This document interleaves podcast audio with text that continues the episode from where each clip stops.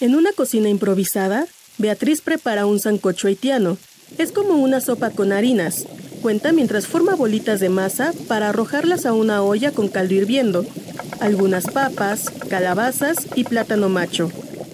Sin separarse del brasero, se asoma al interior de la casa de campaña que junto a su esposo instaló hace dos meses en la Plaza Giordano Bruno, a unas calles de las oficinas de la Comisión de Ayuda a Refugiados, para vigilar que su hija de tres años siga dormida.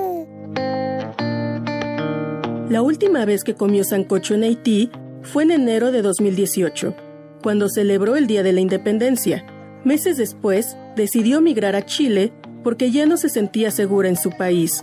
Pero luego de seis años, de los que solo pudo trabajar uno, convenció a su esposo de que México podría ser una buena opción para encontrar un trabajo que les permita rentar una casa y que su hija entre a la escuela.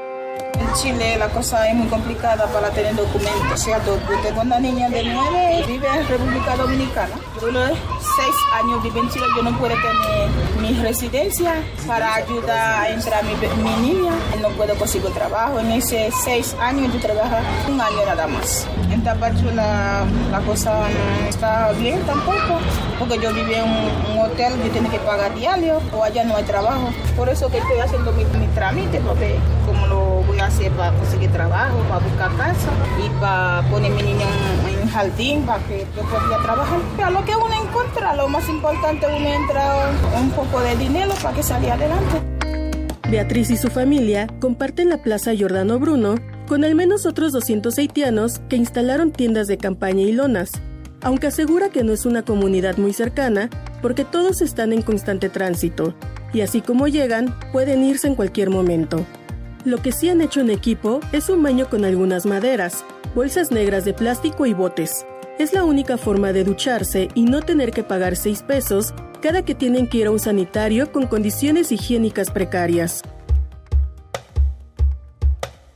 Fisnell y Raymond, de 37 y 45 años respectivamente, coinciden con Beatriz. Bañarse y tener privacidad es una osadía.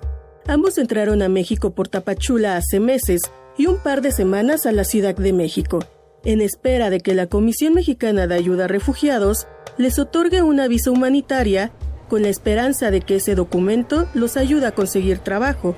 En lo que eso ocurre, todos los días recorren mercados y locales cercanos y ofrecen sus servicios, pero no han tenido suerte. Yo vine aquí, yo te quiero aquí, yo buscando papel, mira, yo vine para acá, aquí me gusta. Si yo tengo papel aquí, tiene trabajar aquí, yo no me gusta nada, ninguna parte, yo estoy aquí. Me gusta aquí, trabajar aquí. Alejandra Carrillo, consultora para ACNUR, afirma que a pesar de que la mayoría de la población migrante ve la Ciudad de México un paso más en su camino a Estados Unidos, ya hay más migrantes que quieren quedarse a vivir en la capital del país o en sus periferias, por lo que el reto para el Estado ya no solo es brindar una respuesta humanitaria de alojamiento, sino encontrar una forma de integrarlos con la comunidad a fin de que accedan a vivienda digna, a un empleo formal, a educación y salud. Creo que hay retos importantes en la Ciudad de México en cuanto a la respuesta humanitaria. Tendría que haber alguna alternativa también de regularización migratoria para que pudieran integrarse al mercado laboral formal y seguir con campañas también informativas tanto para esta población sobre sus derechos como también a la población en general sobre los derechos de estas personas para ir también rompiendo ahí barreras de temor también de la propia población mexicana que está buscando oportunidades en nuestro país. La estancia irregular en el país los pone en situaciones de muchísima vulnerabilidad, no nada más respecto del empleo, sino pues de su permanencia misma en el país. Para dejar los campamentos y poder rentar un cuarto de hotel, una casa en la periferia de la ciudad o en municipios del Estado de México, la comunidad haitiana ha encontrado en la central de Abasto y en mercados como el de Jamaica una opción para encontrar trabajo, ya sea como cargadores, vendedores, pintores o ayudantes, con jornadas que duran de 6 a 10 horas, por las que reciben entre 200 y 300 pesos al día. La principal limitante a la que se enfrentan es el idioma. Aunque han vivido en otros países de Centroamérica, hay quienes no entienden bien el español y eso ha sido un impedimento para conseguir empleo. también se han topado con anuncios de se solicita empleado mexicano, pero eso no mina su ánimo en la búsqueda de un trabajo que les garantice una entrada económica. Billy llegó al país hace cuatro meses y lleva uno trabajando en la central de Abasto. En Haití estudió informática y en Chile obtuvo una licencia como constructor y operador de grúas, pero no encontró trabajo. Un amigo le contó que en México los trámites ante Comar son tardados, pero en la central de abastos siempre había trabajo. Eso lo impulsó a dejar Chile y viajar con su esposa y su hijo de un año a la capital del país. El joven de 30 años empezó en el área de subasta de la seda, que es donde se realiza la compra de insumos a partir de las 3 de la mañana, y basándose en la oferta y la demanda, bajan o suben los precios de los productos. A él le toca ofertar perejil, hierbabuena, espinaca y apio. Mi trabajo es ayudar a, la vendedora o a la jefa, como dicen, la patrona. Ayudar a vender o llamar a la gente o poner las cosas en bolsas, ayudar a subir en el carro, esas cosas. O cuando no está la jefa, yo vendo esas cosas. Sí me gusta porque yo también soy vendedor en mi país y también a mí me gusta el negocio. Por ejemplo, yo en mi caso, como le dije a mi jefa ayer, no es por gustar, es como un deber de trabajar. Porque a veces estás esperando hacer el trabajo que a ti te gusta, pero la vida no es siempre así. Por ejemplo, yo en mi caso tengo estudio, tengo mucho cosas, pero en, por el momento no, no puedo. Así que no, no voy a decir que sí me gusta, pero me gusta el dinero. Que en mi caso, por el momento, no es el trabajo que me importa, pero es lo que gano. Con su sueldo que no rebasa los 300 pesos diarios, paga la renta de un cuarto en la colonia Jalpa, en Iztapalapa. Todos los días sale a la una y media de la mañana y toma un taxi que lo deja en la central de Abasto. Dice que podría tomar una combi y otro camión que harían su recorrido nocturno más barato, pero aún teme perderse. Billy no busca llegar a Estados Unidos. Por el momento quiere establecerse en México y ahorrar lo suficiente para regresar a la isla de Lagonave, de donde es originario, y vivir con su esposa e hijo. A diferencia de Billy, Robbie Paul aún tiene la esperanza de llegar a Estados Unidos y lograr que su esposa y dos hijas salgan de Haití. Él trabaja en el mercado de Jamaica.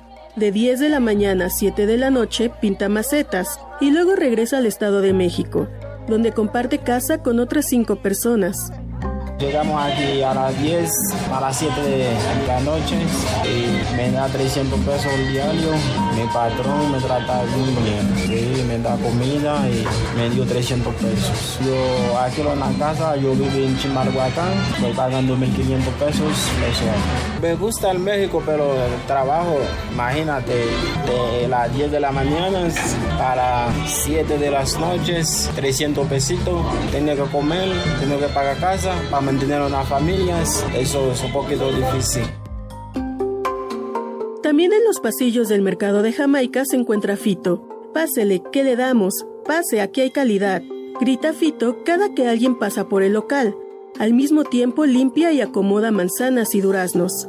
En el mercado ha hecho amigos con los que ve partidos de fútbol o sale a comer, pero confiesa que no busca quedarse en México, sino ahorrar dinero y regresar a su país. Me gusta cómo los mexicanos tratan a nosotros.